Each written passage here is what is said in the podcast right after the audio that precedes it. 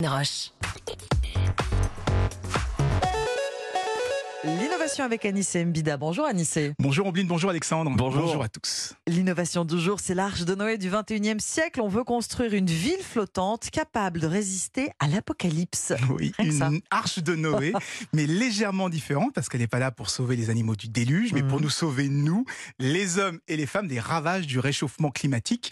Enfin, pas toute l'humanité, hein, simplement 40 000 personnes, puisque ce sera la population maximale de cette ville. Alors, il faut s'imaginer une cité flottante, totalement circulaire, avec des remparts extérieurs pour la protéger des tsunamis et des ouragans.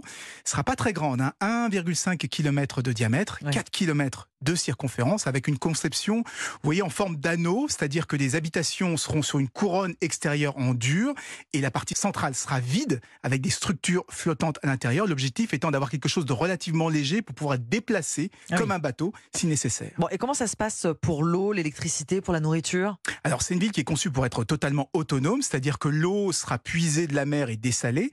L'électricité viendra des panneaux solaires et de l'hydrogène produit à partir de l'eau.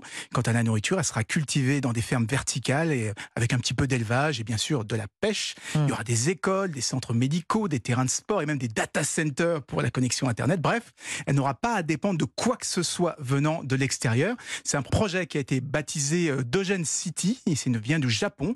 Et ce qui n'est pas étonnant que ça vienne du Japon parce que le Japon a été traumatisé par la bombe atomique Oui. sur Hiroshima et le tsunami sur la centrale nucléaire de Fukushima. Et bien maintenant, il est en première ligne contre la montée des océans. Donc, comme les Maldives, il cherche des solutions. Bon alors Annie, c'est qui va habiter euh, euh, dans cette ville les, les très riches? Alors c'est la question. hein. Aujourd'hui, le projet est porté par le gouvernement, des associations, des universités, des entreprises. Donc il y a une volonté de servir le bien public, mais on sait aussi que ça va coûter très cher. Donc il faut bien trouver des financements. Ah oui. Alors pour le moment, on se contente d'éluder la question et de dire simplement que les travaux pourraient être terminés en 2030 et que la ville pourrait servir de référence en matière de développement durable, à la fois urbain et maritime. Mais qu'on s'y trompe pas. hein. Un jour, il faudra trouver quelqu'un pour payer. Merci Anissé.